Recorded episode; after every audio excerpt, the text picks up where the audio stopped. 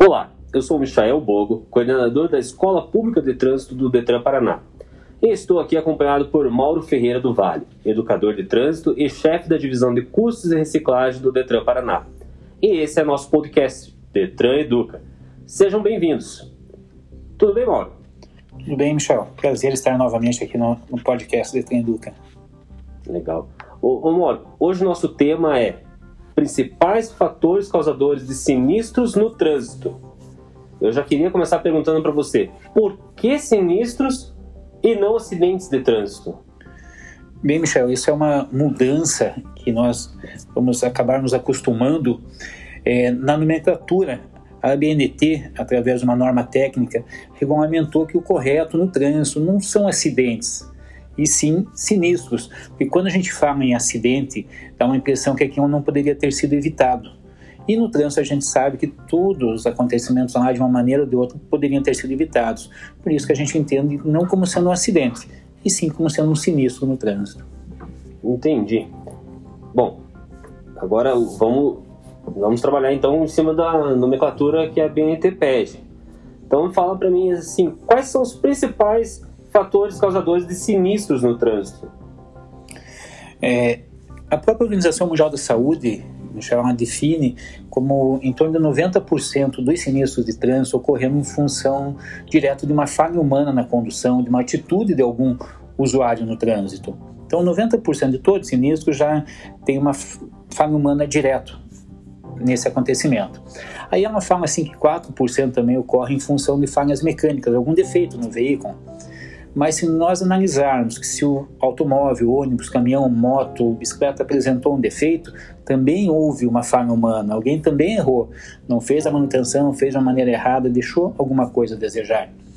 Ela fala também que 6% ocorre em função de, das más condições das vias, mas também aí de uma maneira bem subjetiva, se nós analisarmos que se uma via apresenta uma má condição de uso, não está pavimentada, sinalizada da maneira correta, falta é, uma manutenção nessa via, isso também ocorreu em função de uma falha humana. Alguém deixou de fazer ou fez alguma coisa de uma maneira errada. Então nós podemos realmente é, imaginarmos que a totalidade dos sinistros no trânsito, 100% mesmo, eles ocorrem em função de uma falha humana.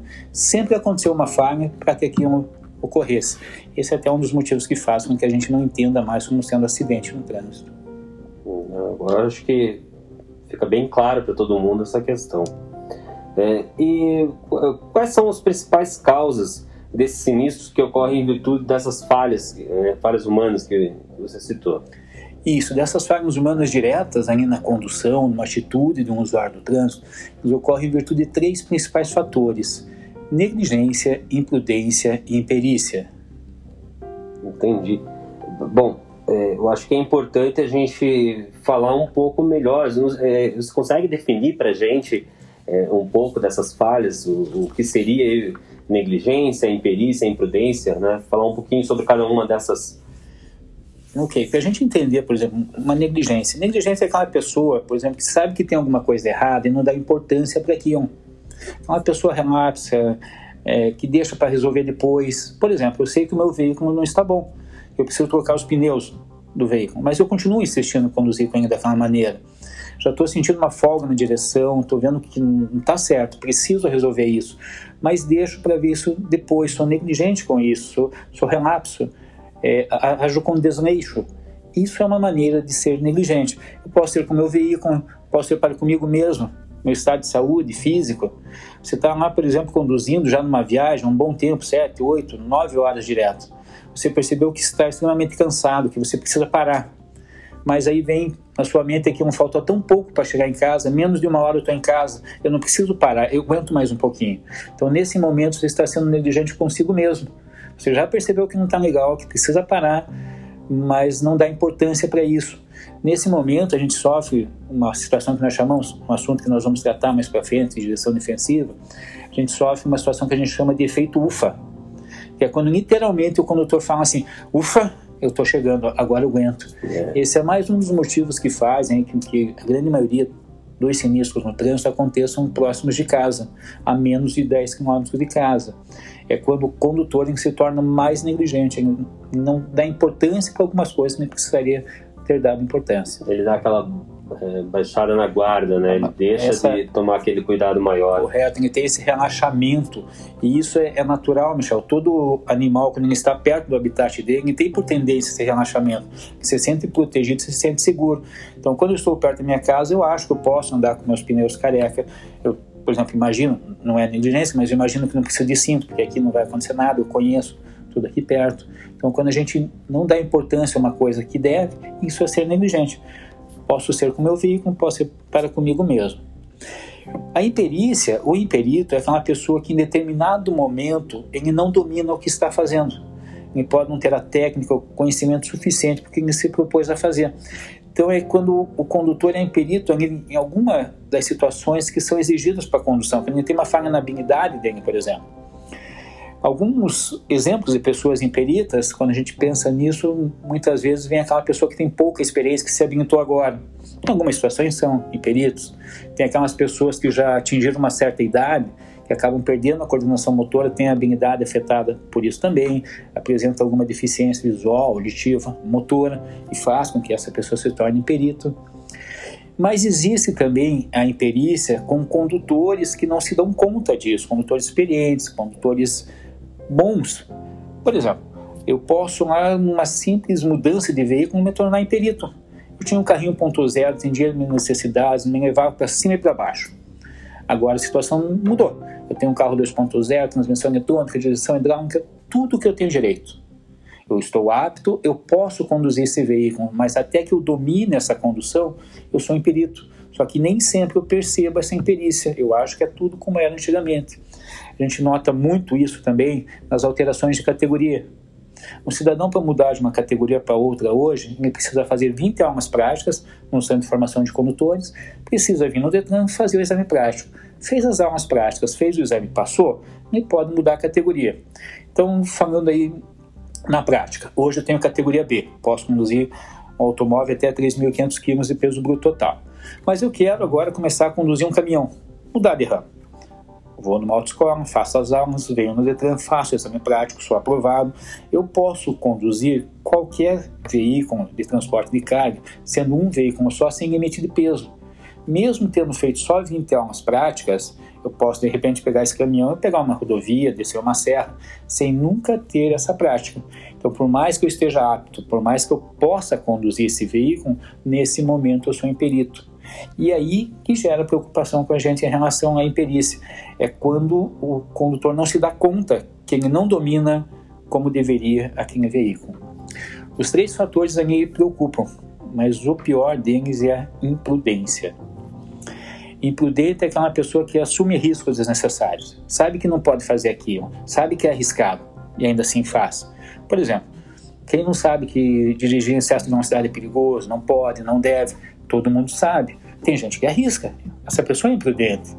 Desrespeitar uma sinalização, qualquer que seja, semafórica, de parada obrigatória. A gente sabe que precisa parar, mas tem gente que não para. Essa pessoa é imprudente. Álcool. Álcool é redundante a gente falar do uso do álcool. Todo mundo sabe que não pode beber e dirigir, mas tem pessoas que arriscam. Essas pessoas são imprudentes. Por que, que a imprudência é tão perigosa? Porque a pessoa assume fazer aquilo. A pessoa decide fazer aquilo. Por exemplo, é, todos já devem ter ouvido aquela máxima assim: você sabia que quando eu bebo dirijo melhor? Isso muitas pessoas entendem como sendo dessa maneira, mesmo sabendo que não pode. Nesse momento, essa pessoa está assumindo ser imprudente. Por que, que nos preocupa tanto a imprudência? Porque nem sempre a pessoa percebe essa imprudência. É fácil identificar essa imprudência no outro. Se eu visse você, por exemplo, Michel, em excesso de velocidade, talvez falasse, pô, o cara tá louco lá, vai se acidentar. Mas eu, quando estou fazendo isso, eu posso, porque o meu carro é bom, eu dirijo bem. Se eu visse qualquer pessoa no final de tarde tomando uma cervejinha, num bar qualquer, depois fosse dirigir, para mim talvez aqui não fosse o final do mundo. Poxa, a pessoa vai arriscar, vai sair. Mas se eu fizesse isso, eu conseguiria justificar dizendo que para mim uma cerveja não faz mal. Então a imprudência é perigoso porque eu até enxergo nas outras pessoas mas não aceito em mim, não percebo que eu sou imprudente. Por que, que é o pior? Porque a imprudência ela vem em função de vários fatores. O primeiro deles é assim: eu dirijo bem. quando eu dirijo bem, eu tenho um excesso de confiança muito grande. Junto com esse excesso de confiança, vem uma falsa sensação de imunidade, que é quando eu penso assim que comigo nunca vai acontecer. Sinistro no trânsito, o acidente, como a gente tratava antes, pode acontecer com qualquer um, meu amigo, meu vizinho, meu parente, mas comigo não, eu dirijo bem. Então a imprudência é perigoso por isso, porque a gente não se dá conta do quão perigoso é aquilo que a gente está tá fazendo. Então, desses três, o que mais nos preocupa é a imprudência, mas os três são fatores causadores de sinistros direto na, na condução ou na atitude. Eu não consegui parar de pensar em quanto a gente tem para trazer informação, porque só de pensar que eh, nós precisamos nos defender de tudo isso, né, do, do negligente, da imperícia, do, do imprudente, né, o, o que, que a gente pode fazer para trabalhar isso? A primeira atitude é, nossa, é a gente mudar a nossa forma de condução. Para que a gente possa realmente ser uma pessoa que fala que nós defendemos o nosso maior bem, nosso maior patrimônio, que é a nossa vida e a nossa segurança, nós precisamos começar a conduzir de uma maneira mais defensiva. Eu acho que esse aí é um assunto que a gente pode começar a trabalhar daqui para frente, falar um pouquinho como que a gente muda essas atitudes através da direção defensiva. Ah, então combinado, Mauro. Olha, eu não espero nada mais do que outro papo como esse, falando agora sobre direção defensiva. Já é o nosso tema para o próximo podcast. Traga para a gente aí informações, material, que a gente possa falar sobre essa direção defensiva. Ok, Michel, combinado. Então é isso, pessoal. Por hoje é só. A gente falou sobre é, essa mudança do termo, sobre a questão da negligência imperícia e eu espero que vocês estejam gostando do nosso material e continuem mandando para a gente aí é, no, no nosso e-mail, na nossa rede social, informações aí para a gente poder continuar construindo esses materiais. Tá certo? Quer mandar mais um recado, Mauro? Ok, Michel, só lembrando a nossa responsabilidade na condução. Então, a responsabilidade é acima de tudo, é minha, tua, todos nós temos a responsabilidade e cuidar da segurança de todos. Tá certo, é isso aí. Até o próximo podcast, pessoal. Obrigado.